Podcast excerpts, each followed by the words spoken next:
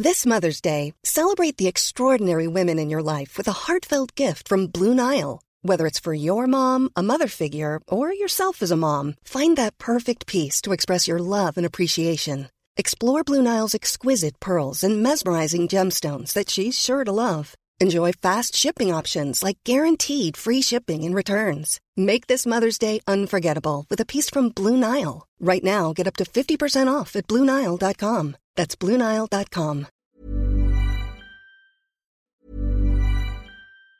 This Mother's Day, celebrate the extraordinary women in your life with a heartfelt gift from Blue Nile. Whether it's for your mom, a mother figure, or yourself as a mom, find that perfect piece to express your love and appreciation. Explore Blue Nile's exquisite pearls and mesmerizing gemstones that she's sure to love. Enjoy fast shipping options like guaranteed free shipping and returns. Make this Mother's Day unforgettable with a piece from Blue Nile. Right now, get up to 50% off at BlueNile.com. That's BlueNile.com. Everyone knows therapy is great for solving problems, but getting therapy has its own problems too, like finding the right therapist, fitting into their schedule, and of course, the cost. Well, BetterHelp can solve those problems. It's totally online and built around your schedule. It's surprisingly affordable too. Connect with a credentialed therapist by phone, video, or online chat, all from the comfort of your home. Visit betterhelp.com to learn more and save 10% on your first month. That's BetterHelp, H E L P.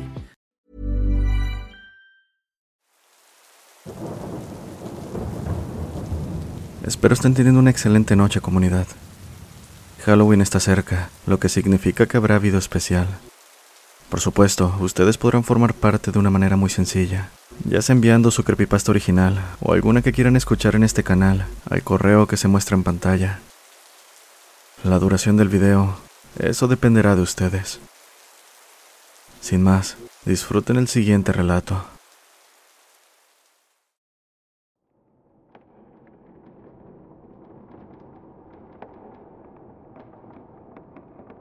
Crecí y hasta la fecha vivo en un poblado con poco más de 1500 habitantes, ubicado en el estado de Coahuila.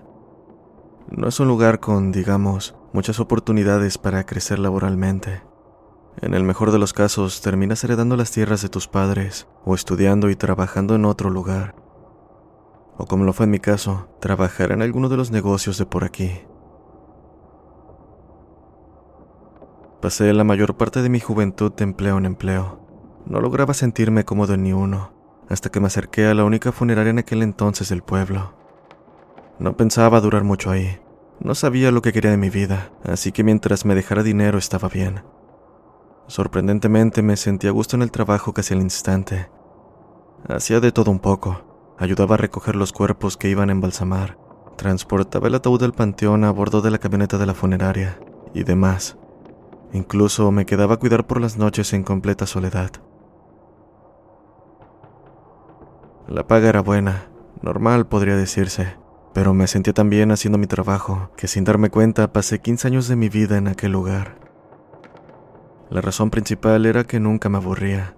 Siempre había algo que hacer, algo que ver. Y no solo me refiero a la manipulación de cuerpos y lo que conlleva este trabajo. Me refiero a las cosas que puedes llegar a presenciar en lugares donde la muerte se respira. Al principio sentía miedo ante la idea de estar solo en los salones donde se velaban a los muertos, en la sala de embalsamamiento o sala de preparación, y ni se diga en el sótano que fungía como almacén. Aunado a esto, la edificación era antigua, tanto que incluso el gobierno no permitía que la fachada ni la estructura en sí fuera modificada, esto al considerarse patrimonio cultural. Es algo muy común en lo que ahora llaman pueblos mágicos. Pero como sea, como todo en la vida, al final terminas acostumbrándote. La sensación de miedo y angustia termina siendo sustituida por la adrenalina y fascinación a lo desconocido. Eso sí, aquella transición tomó sus años. Mis inicios en la funeraria consistieron en ayudar en la recolección de los cuerpos. Por lo general lo hacíamos entre tres personas o dos, dependiendo del personal disponible.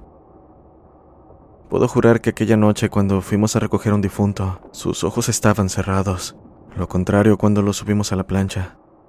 Tanto mi compañero como yo los vimos abiertos de par en par. Casi parecía estarnos mirando fijamente. Más tarde, esa misma noche, corrí hacia la sala de embalsamamiento al escuchar el grito incesante de mi compañero. Al abrir la puerta, lo vi de pie viendo el cuerpo que debía estar sobre la plancha, acurrucado en un rincón. La reacción de mi compañero no fue exagerada, pues el cuerpo de una persona cuya vida perdió horas atrás estaría tan rígido que, aunque fuera para atender una broma, sería difícil ponerlo en esa posición, aunado el hecho de que nosotros dos éramos los únicos en todo el lugar. En otra ocasión, me encontraba matando el tiempo durante una de mis guardias nocturnas. No había nadie más y mi trabajo era estar al pendiente de la puerta o el teléfono en caso de que alguien requiriera servicio. Gracias a que era una noche silenciosa, pude escuchar pasos lentos y ruidosos al final del pasillo. Me quedé pasmado en el sillón de la recepción mientras el ruido continuó, hasta detenerse en la puerta del sótano. Después, sin haber escuchado la puerta abrirse, los pasos continuaron ahora bajando las escaleras. Pese a que el miedo me invadió por completo, me dirigí rápidamente al sótano para ver quién demonios había entrado sin permiso. Tomé aire antes de abrir la puerta que daba acceso a las escaleras, la cual se mantenía cerrada, sin signos de haber sido forzada, o siquiera de que alguien hubiese estado ahí, y la abrí lentamente mientras activaba el interruptor de luz. Por más que lo intenté, el oscuro pasillo no se iluminaba. Lo que me faltaba, pensé, Seguro el foco se había fundido o en primer lugar ni siquiera había uno.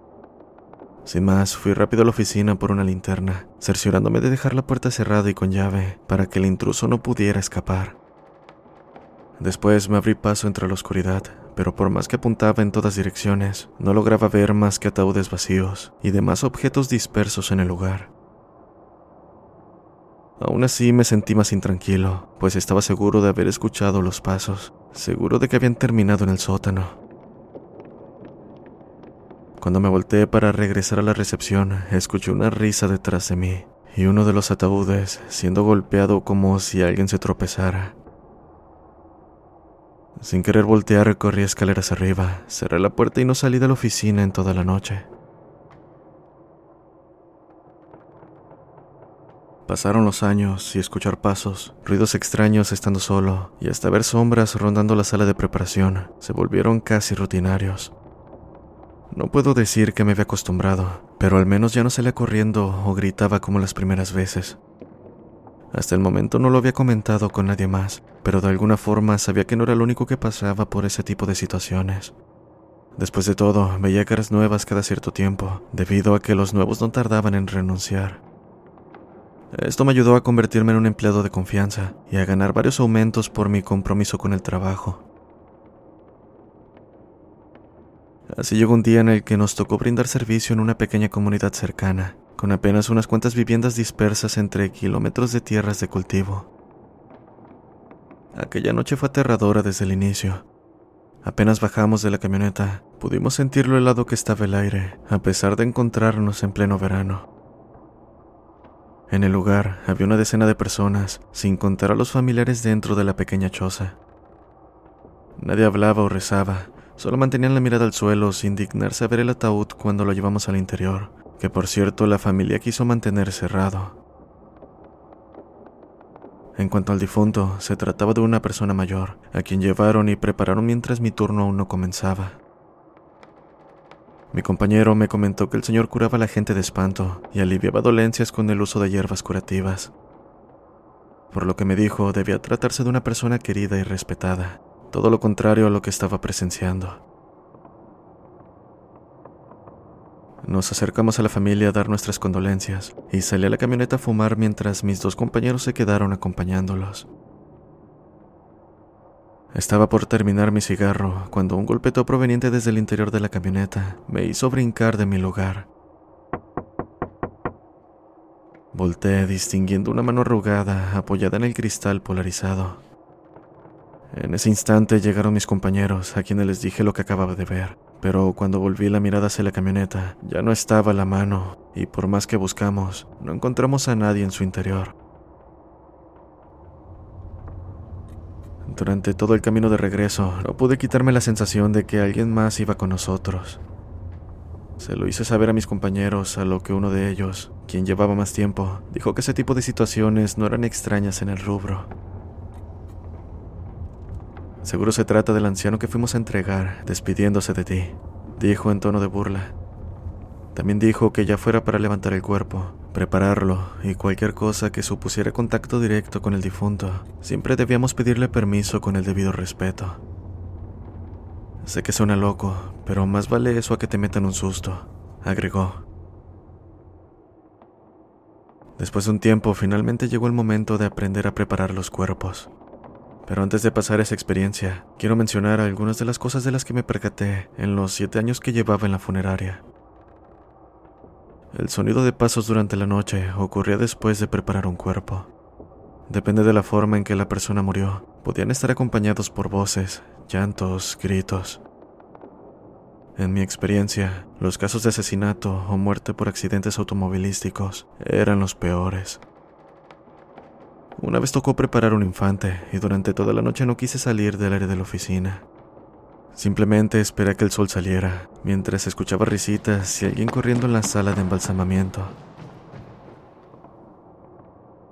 También me llegaron a hablar, incluso por mi nombre, pero siempre los ignoré. Lo que sea que quisieran de mí, no lo iban a obtener. La hora en que esta actividad ocurría regularmente era por la noche, aunque durante el día llegaban a darse eventos menores, como el eco de pasos, objetos desapareciendo de su lugar, que terminábamos encontrando en el almacén. Este era el punto más oscuro al estar bajo tierra, y era donde la mayor actividad se concentraba. Cualquiera podría pensar que lo era el cuarto de embalsamamiento, por lo que se realizaba en dicho lugar, pero el ambiente en el sótano era diferente. La presión en el aire, el frío y la sensación de ser observado era algo que podía sentirse sin importar la hora. Por suerte, esto que comento no pasaba de pequeños sustos que me obligaban a salir corriendo hacia la oficina y encerrarme. En sí no habían tratado de hacerme daño a esas pobres almas en pena, al menos no físicamente. Dicho esto, mi tiempo de entrenamiento transcurrió sin ningún percance. Quien me instruyó estuvo conmigo en todo momento, al pendiente de mi aprendizaje para no dar un mal trabajo cuando me tocara hacerlo solo. Así pasamos hasta aquella noche, en la que me llamaron por la madrugada para embalsamar un cuerpo. La persona en cuestión había fallecido en un tiroteo, por lo que no necesito dar muchos detalles respecto a cómo lo encontré. Me dispuse a hacer los preparativos mientras el compañero en guardia se retiraba a la oficina.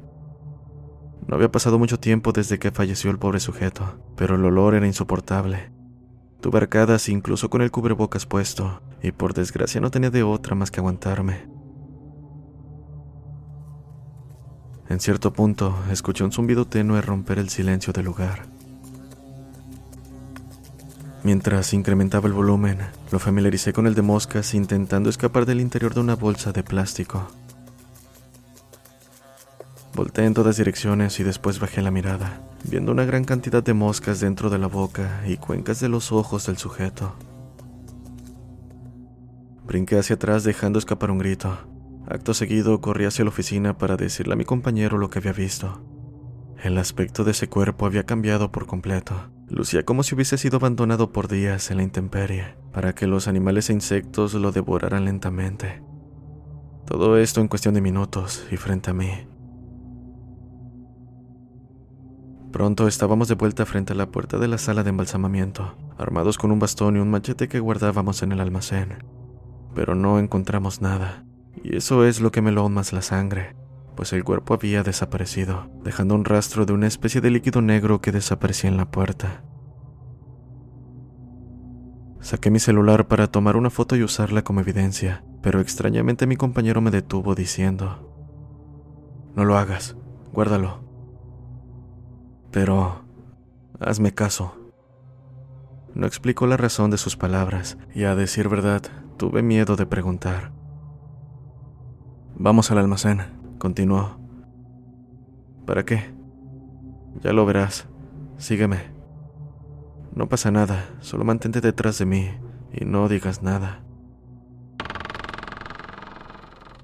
Al llegar, me di cuenta de que el rastro de líquido negro continuaba bajando las escaleras y varios de los ataúdes estaban lejos de su lugar. Comenzamos a revisarlos de uno en uno hasta que mi compañero me llamó, diciéndome que lo había encontrado. No sabía a qué se refería, hasta que, dentro de aquella caja de madera, vi que yacía el cuerpo que debía estar en la sala de preparación, sin moscas encima, ni aquel olor a putrefacción. Lo llevamos de vuelta a la sala de preparación y terminé mi trabajo sin mayor percance. Después, el compañero que esa noche estuvo conmigo me dijo que no me podía explicar lo que había pasado, pero que era algo que sucedía de vez en cuando. Te acostumbras o renuncias, no hay de otra, dijo con una sonrisa en su rostro. Aquellas palabras me hicieron creer que había algo detrás de lo que ocurría, pero la verdad resultó ser más sencilla y de cierta forma menos interesante pues al preguntarle, básicamente respondió que los que se quedaban habían aceptado lo que ocurría y nada más. Es lo que hay, amigo, es lo que hay. Al final terminé aceptándolo como todos ellos. Me di cuenta de que, aunque mostrara fotos como evidencia, la gente no me creería y hasta podría meterme en problemas por, según ellos, andar jugando con los difuntos. Cierta noche, uno de los nuevos llegó azotando la puerta de la oficina, gritando que el Cristo de yeso que teníamos en el almacén le había sonreído. Dejando escapar un suspiro, lo acompañé encontrándonos con el Cristo en el suelo, hecho pedazos. Para que se den una idea, medía cerca de unos 60 de punta a punta, pesado por lo que estaba bien asegurado para que no cayera por su propio peso. De cualquier forma, estaba seguro de que no encontraríamos explicación, por más que le diéramos vueltas. Simplemente miré al nuevo y le dije, no pasa nada, vámonos, dándole unas palmadas en la espalda. Sentí empatía porque me pude ver en él, el yo de hace años que se asustaba y trataba de encontrarle explicación a todo. Porque una buena amistad con aquel muchacho, Luis, que extrañamente duró mucho en el trabajo, a pesar de que al menor ruido corría despavorido hacia la oficina. Me sentí aliviado cuando nos caía la noche, porque al menos tendría con quien platicar. Pero como todos, llegó el día en el que decidió irse. La razón tuvo lugar una noche que nos tocó ir a recoger un cuerpo. Sería alrededor de la medianoche cuando me llamaron para apoyar a Luis a recoger un cuerpo en las orillas del pueblo. Llegué a la funeraria tan pronto como pude y a bordo de la camioneta partimos a nuestro destino. Debido a la hora las calles estaban vacías, ni un alma alrededor, ni siquiera perros o cualquier otro animal. Estando a unos minutos de llegar, nos detuvo un sujeto que estaba de pie a mitad del camino de terracería. Tenía un aspecto descuidado, ropa sucia y mirada al suelo, Acto seguido, comenzó a caminar hacia nosotros sin levantar su mirada. Se puso al lado de mi ventana y preguntó si lo podíamos llevar a su casa. Se me erizó la piel al escuchar su voz e inmediatamente me negué, comentándole que teníamos trabajo. El sujeto inexpresivo insistió, mencionando la dirección y que tenía prisa, pues no quería que se lo llevaran. Seguía negándome, pero Luis me detuvo diciendo que lo ignoráramos y nos fuéramos. Cuando me tomó del brazo noté lo frío y tembloroso que estaba, así que haciendo caso avancé. Le pregunté en el camino por qué estaba así, pero no quería hablar. Cuando llegamos a la casa, me dijo que no quería entrar, que si podía encargarme yo del cuerpo. Lamentablemente no era algo que pudiera hacer solo, así que le comenté que sería rápido y nos iríamos. Cuando vi el cuerpo, Luis se puso muy mal. No quería acercarse ni mucho menos tocarlo. Me tomó unos minutos calmarlo mientras los familiares nos miraban angustiados, así que lo llevé afuera y le pregunté qué pasaba. ¿Acaso no te diste cuenta de que el sujeto que se acercó es el mismo al que vinimos a recoger? La verdad es que no lo había notado. Levantar cuerpos es algo que se ha seguido, por lo que te vuelves indiferente con los pobres que han fallecido. Pero como dijo Luis, era el mismo sujeto, misma ropa, misma apariencia, solo que ahora sí pude ver su rostro, aquella expresión de terror, como si se hubiese aferrado a vivir hasta el último momento. Cuando lo subimos y tomamos camino de vuelta a la funeraria, supe que la noche sería larga. Desde la primera cuadra comenzamos a escuchar golpes en la parte trasera de la camioneta. No había que pensar mucho quién era el causante y por supuesto nadie se atrevió a voltear. Toda la noche pasaron cosas extrañas. Se fue la luz en varias ocasiones, donde escuchamos el llanto desgarrador de un hombre. Golpes desde el cuarto de preparación. Sonidos como de alguien gateando en las paredes. Luis no pudo soportarlo. Salió corriendo sin que su guardia hubiese terminado y no lo volví a ver. Supongo que la impresión fue tan grande que hasta del pueblo se fue.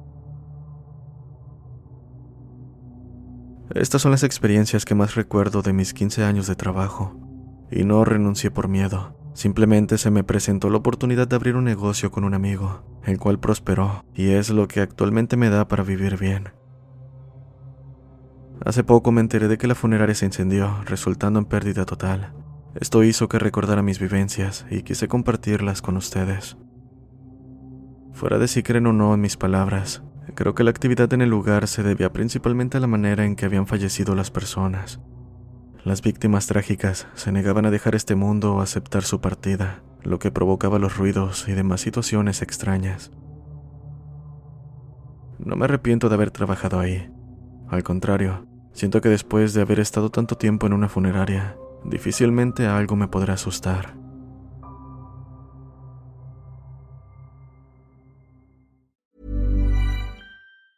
If you thought the only way to get a more defined jawline with natural looking results was through surgery, think again. Juvederm Volux XC is a non surgical injectable gel filler that improves moderate to severe loss of jawline definition and can help you achieve natural looking results with little downtime. Even better, this improved definition lasts up to one year with optimal treatment. No maintenance required. Improve jawline definition for a smooth, sculpted look with Juvederm Volux XC. For important safety information and to find a licensed specialist, visit juvederm.com. That's J U V E D E R M.com. Not for people with severe allergic reactions, allergies to lidocaine, or the proteins used in Juvederm. Common side effects include injection site redness, swelling, pain, tenderness, firmness, lumps, bumps, bruising, discoloration, or itching. There's a risk of unintentional injection into a blood vessel, which can cause vision abnormalities, blindness, stroke, temporary scabs, or scarring. Talk to a licensed specialist to find out if it's right for you.